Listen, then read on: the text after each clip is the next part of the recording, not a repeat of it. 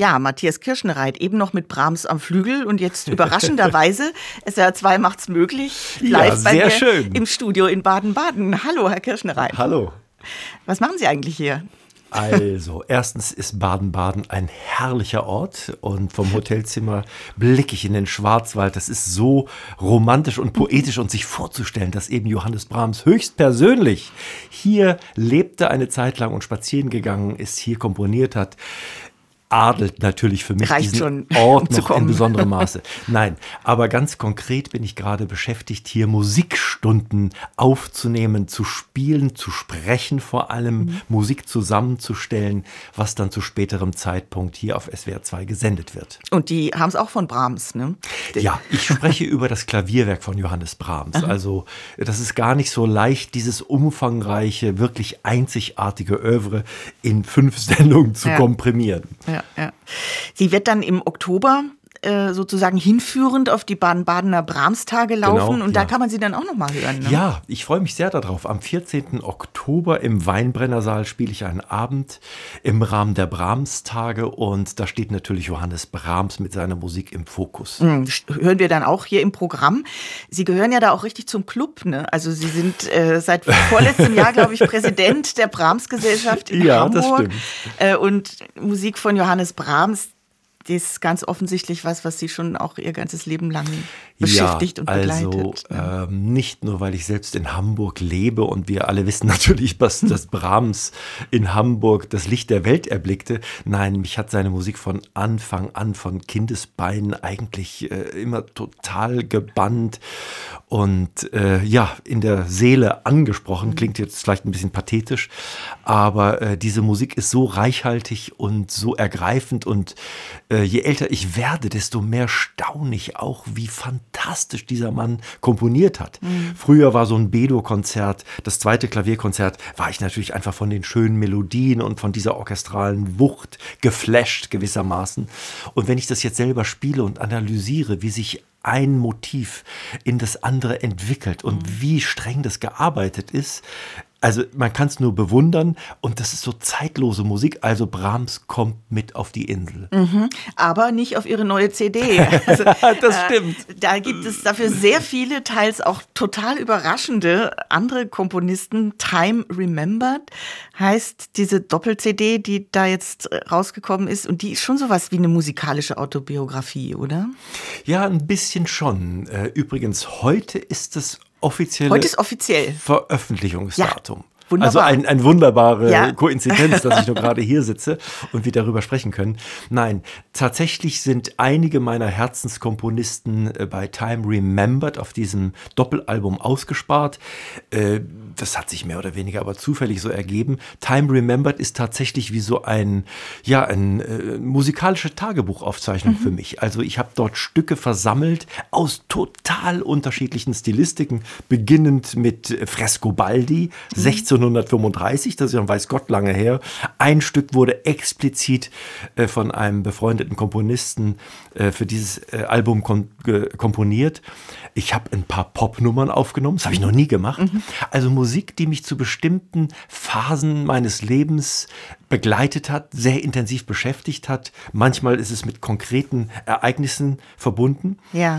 Das ist die persönliche Schiene dieses Albums und die vielleicht etwas allgemeinere, wo sich hoffentlich jeder irgendwo wiederfindet. Ich muss Sie fragen, haben Sie heute schon mal auf die Uhr geguckt? Ich? Warum? Also, na, hier im Studio läuft eine Uhr. Die Zeit ist ein sagenhaftes ja. Phänomen. Ja? ja? es geht nur in eine Richtung. Wir haben vor ein paar Minuten angefangen zu sprechen. Genau. Jetzt ist ein anderer Moment und in fünf Minuten sind wir woanders. Mhm. Und es sind auch teilweise Stücke dort versammelt, wo Komponisten die Zeit reflektieren, das Aha. Phänomen Zeit ja.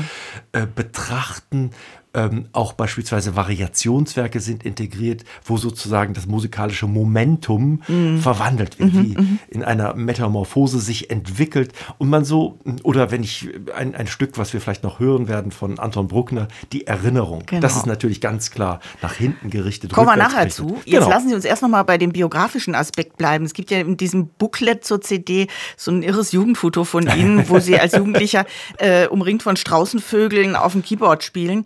Sie haben als Kind ein paar Jahre in Namibia gelebt mit Ihren Eltern, von dort stammt das Foto. Aber was war das für eine Situation? Diese konkrete Situation ja. mit dem Foto, ja.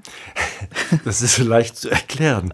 Also, äh, man muss sagen, dass die Zeit in Namibia, die mich kolossal geprägt hat, und das ist wirklich ein Sehnsuchtsort für mich, aber für das Klavier zunächst ein absolutes Desaster war. Ich habe drei Jahre lang überhaupt keinen Unterricht gehabt in der späten Kindheit, der frühen Pubertät. Und dann war ich auch grottenfaul. Aber immerhin, ich habe dann äh, wahrscheinlich als Bester in meiner Jahrgangsgruppe mit minimalem Überaufwand bei kleinen Konzertchen mitgewirkt. Und ein kleines Konzertchen stand an und mein Vater, seinerzeit Landesprobst, in Namibia, äh, war für das ganze Land zuständig und es gab Farmgottesdienste, wo man also hunderte von Kilometern reist über sogenannte, sogenannte Gravel Roads, also mhm. Sandstraßen in die Wüste mitunter, um dort auf Farmen Gottesdienste zu halten. Mhm. Und dafür gab es ein kleines Keyboard, was an die Autobatterie, äh, Autobatterie angeschlossen wurde. Ach, das ist das, was man da So sieht, ist ja. es. Aha. Und wir waren auf einer Farm, die hieß bezeichnenderweise Fair genug, das ist Afrikaans und das heißt so viel wie weit genug oder am Ende der Welt. Yeah. Let's call it this way. Und also ich habe in äh, Farm Fair genug das Ding ausgepackt, ein bisschen für mein Konzertchen geübt und es gab zahme Vogelsträuße, die tatsächlich an dieses Keyboard rankamen. Es war total unheimlich, weil diese Viecher richtig groß sind und richtig harte Schnäbel haben. Und ich Angst hatte, wirklich irgendwie von den Kerlen aufgepickt zu werden. Und eine skurrile Situation, das war für mich damals Namibia. Und da gibt es auch ein Stück eben dazu auf der, auf der CD, das heißt Namibia von der Liberation Group. Ähm, ganz kurz, was ist das für ein Stück? Das ist ein Stück, was 1976, Sie sagten es bereits, von der Liberation Group komponiert wurde. Das war genau die Zeit, ich habe 1976 Namibia wieder verlassen und das war die, so die Zeit auch des politischen Umbruchs, auch der politischen Unruhen. Namibia strebte in die Unabhängigkeit äh, von Südafrika. Es äh, war keine leichte Zeit und äh, ich habe dieses Stück arrangieren lassen für Klavier und dachte, wow, irgendwie für Klavier ist es vielleicht ein bisschen zu monoton und hatte die Idee, äh, Perkussionisten mhm. einzubauen. Und ich habe das mit drei jungen Perkussionisten von der Hochschule für Musik und Theater in Rostock aufgenommen.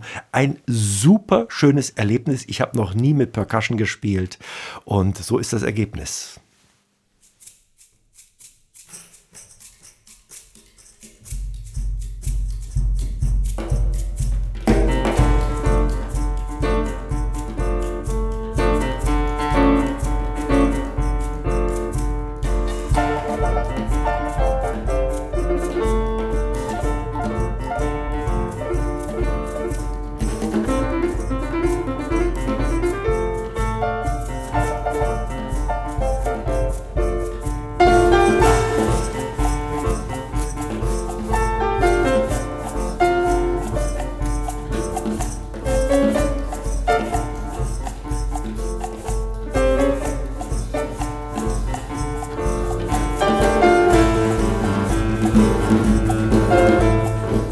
Matthias Kirschnereit and Friends mit Namibia zu finden auf dem neuen Doppelalbum Time Remembered von Matthias Kirschnereit. Das ist, Herr Kirschnereit, wirklich eine sehr besondere Sammlung, ganz originelle Sachen, zum Beispiel eine Marsch funèbre, ein Trauermarsch auf den Tod des Herrn Kontrapunkt von Mozart, habe ich da gefunden.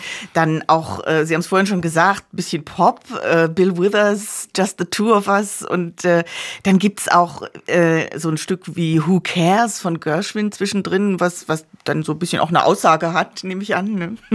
Und es gibt aber auch, das finde ich spannend, ein paar direkte oder indirekte Begegnungen mit großen Komponisten, die Sie gehabt haben. Helmut Lachenmann oder Toru Takemitsu. Wie war das? Da sind Sie irgendwie durch den japanischen Wald gewandert? Ja, ich habe äh, ganz, ganz, ganz viele Tourneen nach Japan machen können und werde es auch in Zukunft tun. Und äh, nein, ich muss korrigieren, ich bin Takemitsu nicht persönlich begegnet, mhm. er ist ja 1992 meines Wissens gestorben, aber ich war in seiner Komponierstube und im, im Norden Japans äh, und, und habe diese klare, feine, äh, ästhetische Stube bewundert und äh, das hat mir so ein bisschen auch den Blick für seine Klangwelt, die ja etwas sehr Spirituelles, so empfinde ja. ich sie jedenfalls, ja, ja. hat, äh, geöffnet hat. Und ähm, ja, Sie sagten es bereits, eine völlig krude, verrückte Mischung von Stilen und natürlich äh, Chopin, Rachmaninow, Prokofjew, aber auch von den Zeitgenossen Lachenmann, mit dem ich die Schubert-Variation selbst persönlich gearbeitet ja. habe, ist dabei äh, äh, Ligeti und äh, und auch einige Komponisten, die Sie vielleicht kennen oder sicherlich kennen, aber deren Werke Sie nicht kennen. Mhm. Von Michael Glinka, Erinnerung mhm. an eine Masurka oder von äh, Smetana, die Sehnsucht. Also sind schon verrückte Dinge, aber alle eben mit der Zeit konnotiert.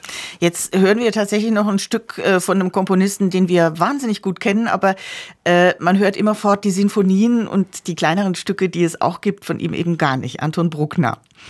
Ja, Sie haben vollkommen recht. Äh, Bruckner hat eine kleine Sammlung von Klavierstücken geschrieben, zumeist in der frühen Schaffensphase. Und ich habe ein Stück ausgesucht, eben Erinnerung. Es scheint bei Bruckner auch an ein konkretes äh, Erlebnis, an eine konkrete Begegnung gebunden zu sein. Und ich finde, dass in diesem Stück auch schon so ein bisschen diese grandiosen symphonischen Dimensionen durchklingen. Sehr getragenes, langsam, innig zu spielendes Werk und am Schluss explodiert es. Das klingt nach Bruckner, ja. ja.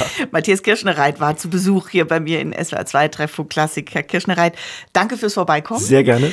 Äh, dann auch nochmal gute Produktion hier für die Musikstunden und ich freue mich auf die Brahms Musikstunden im Oktober. Danke.